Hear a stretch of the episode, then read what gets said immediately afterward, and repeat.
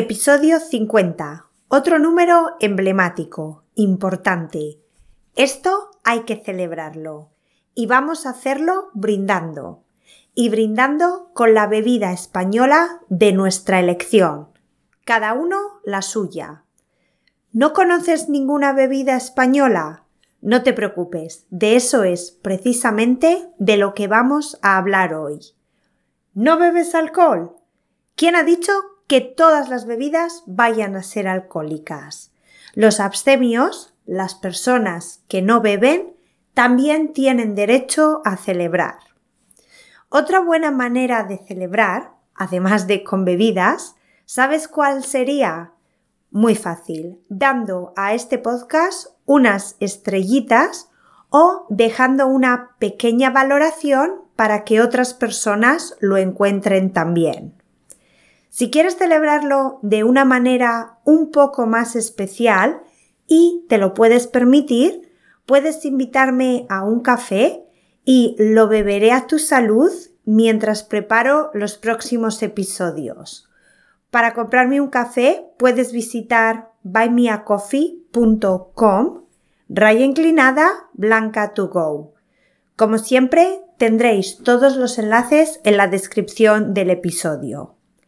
Dale, ahora si estás preparado para descubrir algunas bebidas españolas, alcohólicas y no alcohólicas, vamos a ello. Episodio 50 de Blanca to Go. Bebidas españolas. En este episodio voy a mencionar algunas bebidas un poco diferentes, no el vino, la cerveza o el café, que aunque tienen muchas variedades, son usadas para otro tipo de bebidas, por ejemplo, usamos vino tinto y Coca-Cola para hacer calimocho cerveza y un poco de gaseosa para hacer una clara y café con una gotita de leche para que sea cortado. Creo que estas bebidas son un poco más conocidas y honestamente hay tanta variedad de bebidas con vino, cerveza y café que podríamos hacer un episodio dedicado solamente a eso. Así que, oye, si os interesa, decidme y puedo grabar uno en el futuro. Vamos a empezar con las bebidas que llevan, que tienen, no sé si sabéis, pero el verbo llevar puede ser usado como sinónimo de tener en casos cuando hablamos de bebida y comida y en otros. Pero en este episodio estamos hablando de bebidas. Por ejemplo, la bebida lleva alcohol o la bebida tiene alcohol, lo mismo. Y para comida, en un plato, la ensalada lleva queso de cabra. Significa que la ensalada tiene queso de cabra. También he intentado coger bebidas típicas de diferentes lugares, especialmente en las alcohólicas, para daros una variedad del norte, sur, este, oeste, etc no de todas las regiones, porque sería un podcast larguísimo, pero de los cuatro puntos cardinales, al menos. Bueno, empezamos con bebidas alcohólicas. Rebujito. Esta palabra, rebujito, viene de la palabra arrebujar, que significa mezclar. El rebujito es típico del sur de España. De hecho, aunque surgió en Sevilla, creo que es la bebida de las ferias andaluzas, romerías y otras celebraciones. El rebujito es vino tipo manzanilla o fino típico de Jerez, conocido en inglés como sherry, Seven Up, que es un refresco de lima limón, y mucho, mucho hielo para quitar el calor. Además, suele ir acompañado con un poquito de menta. Cuidado cuando estéis en el sur de España. Si queréis una bebida caliente, una infusión de manzanilla, camomila, aseguraros de que es una infusión y no vino fino de Jerez, al que también llamamos manzanilla. Continuamos con agua de Valencia, que, como su nombre indica, es originaria de la comunidad valenciana. Y a pesar de su nombre, se hace con todo menos con agua. Te voy a dar los ingredientes en un minuto, pero primero te voy a contar cómo nació este cóctel. Fue en 1959, en un bar de Valencia llamado Café Madrid. Allí, unos clientes habituales desafiaron a Constante Hill a hacer algo nuevo. Constante, hay que decir que era un pintor, así que no sé muy bien por qué en ese desafío, en lugar de pintar, decidió crear una bebida, que obviamente fue un éxito que ha llegado hasta nuestros días. Los ingredientes del agua de Valencia son zumo de naranja recién exprimido, ginebra, vodka, cava y azúcar. Una mezcla explosiva.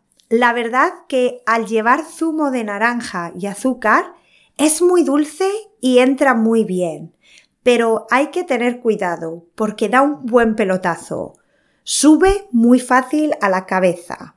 En otras palabras, te emborrachas bastante fácil. Yo solo aviso. Por supuesto, si lo haces en casa, puedes modificar las cantidades y poner mucho más zumo que alcohol o viceversa. Ahora viajamos a Galicia para hablar de la queimada. Esta bebida se usa para alejar el mal de ojo, la mala suerte y los malos espíritus. Da protección y se bebe después de pronunciar un pequeño conjuro. Los ingredientes son aguardiente, que es una bebida que se consigue destilando el vino u otras bebidas. Destilar es evaporar algo que después dejamos enfriar y recupera su forma líquida. Y cuando hacemos esto y conseguimos aguardiente, tiene mucha graduación, es muy fuerte, es básicamente alcohol diluido en agua. Pues para la queimada necesitamos eso, aguardiente, azúcar y corteza de la piel de naranja y limón. Algunas personas echan también granos de café y canela.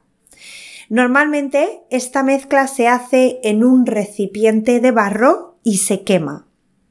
Por eso también se conoce como la bebida de fuego. Los dos siguientes son licores y se suelen beber en chupito, en un vasito pequeño, después de la comida como un digestivo. Aunque si me preguntas, son súper fuertes, solo con olerlos es suficiente, al menos para mí. Los licores son orujo y pacharán, el orujo viene del norte de España y creo que realmente es un tipo de aguardiente. Es una bebida artesanal. Se puede hacer en casa destilando la uva, aunque hay diferentes tipos. Orujo de hierbas, crema de orujo, licor café, para todos los gustos. Depende de tu tolerancia al alcohol. El pacharán es la siguiente bebida y es también típico del norte de España, en especial de Navarra. Es otra bebida que muchas personas hacen en casa, porque de nuevo es bastante fácil. Solo necesitas endrinas, que son como arándanos, unas bayas, pero algo más morados. Y para aquellos que queráis hacerlo en casa, necesitáis también anís dulce, que es otro tipo de aguardiente. Como veis, nos gusta mucho. Endrinas, vainilla en rama, granos de café y canela en rama. Y lo siento, pero para terminar con las bebidas alcohólicas, tengo que mencionar el tinto de verano y la sangría. Y la diferencia entre ellas. Estas dos bebidas son populares en todo el territorio durante el verano. Y aunque son muy similares, tienen algunas diferencias. Y dependiendo del lugar puede haber modificaciones en la preparación y en alguno de los ingredientes. Pero normalmente el tinto de verano tiene vino tinto de buena calidad y poco ácido, refresco de limón, rodajas de naranja y limón y a veces se le añade vermú español. El vermú es un vino que ha sido macerado con hierbas y se ha mezclado con ajenjo y otras sustancias amargas. Es muy común para el aperitivo en España. Y la sangría es algo más fuerte y lleva vino tinto, zumo de naranja, ron o brandy, alguna fruta como naranja o manzana y azúcar. Pero como ya os digo, cada maestrillo tiene su librillo a la hora de hacer tinto de verano y sangría.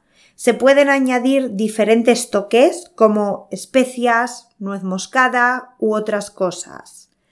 Ambas bebidas, eso sí, se sirven normalmente en jarras y con mucho hielo. Vamos a ver ahora algunas bebidas que no llevan alcohol. Lo primero, tengo que decir que en España hay una gran variedad de bebidas que normalmente son alcohólicas, pero sin alcohol. Por ejemplo, pedir una cerveza sin alcohol es muy común y no es extraño que en un bar haya varias opciones. Hay opciones de chupitos y cócteles sin alcohol también. Y si eres de las personas que prefiere el vino, también lo tenemos. Se llama mosto y puede ser rojo. Ojo, el vino es tinto, pero el mosto rojo o mosto blanco. Luego tenemos los granizados, que son muy fresquitos y fantásticos para el verano. Es una bebida muy simple, simplemente hielo machacado, es decir, hielo en trocitos muy pequeños y zumo del sabor que prefieras, limón, naranja, mango, hay hasta de café. Vamos a volver a Valencia para hablar esta vez de una bebida no alcohólica, la horchata, que es leche de chufa. Chufa es el fruto de una planta que se mezcla con agua y azúcar para conseguir horchata. En la horchata también hay diferentes variedades y se puede añadir canela, miel, a gusto del consumidor. Se sirve fría y también es muy refrescante. Otra opción es Bitter Cash, que es un refresco amargo que fue muy popular hace unos años, especialmente a la hora del aperitivo, pero que ahora ya no es tan consumido. Este refresco fue creado por un austriaco, Roman Orkstreff, en Vitoria. Para terminar, hay otras dos bebidas que, aunque muy refrescantes, son un poco más contundentes, con más cuerpo. No son tan líquidos, a veces son un poco más crema, diría. Y son el gazpacho y el salmorejo. Ambas proceden del sur de España. El gazpacho tiene un color rojo y se prepara con tomates, pimientos verdes, ajo y cebolla. Y fue creado por unos campesinos que no sabían qué hacer con el pan viejo, el pan de unos días. Entonces lo fueron mezclando con agua, tomate y otras verduras y crearon el gazpacho. Y el salmorejo es una especie de crema que lleva tomate, calabacín, zanahoria, espárragos, cebolla, ajo, sal, miga de pan, la parte blanda y blanca del pan, jamón y aceite de oliva. Y el color es un poco más clarito, más salmón. Bueno, creo que ya tenéis una buena selección de bebidas de entre las que podéis elegir. Entonces, después de haber escuchado todas las opciones que he mencionado, decidme, ¿cuál es la bebida que vais a elegir para brindar por este episodio 50? También quiero saber si conocíais las bebidas que he mencionado y, más importante, si las habéis probado. Además, obviamente, estas no son las únicas bebidas, hay muchas otras opciones. Así que si conoces alguna otra, compártela. Puedes hacerlo en la sección de comentarios si estás escuchando en iVoox o en mi Instagram, arroba SpanishWithBlanca. Por último, te recuerdo que si quieres la transcripción de este episodio palabra por palabra, junto con el vocabulario, las expresiones y una actividad extra para cada episodio, puedes conseguirlo uniéndote a la comunidad de Blanca 2 Go en mi página web blancatogo.com. Ahora sí que sí, me despido hasta la próxima semana. Muchas gracias por escuchar 50 episodios y vamos a por otros 50. Un abrazo grande.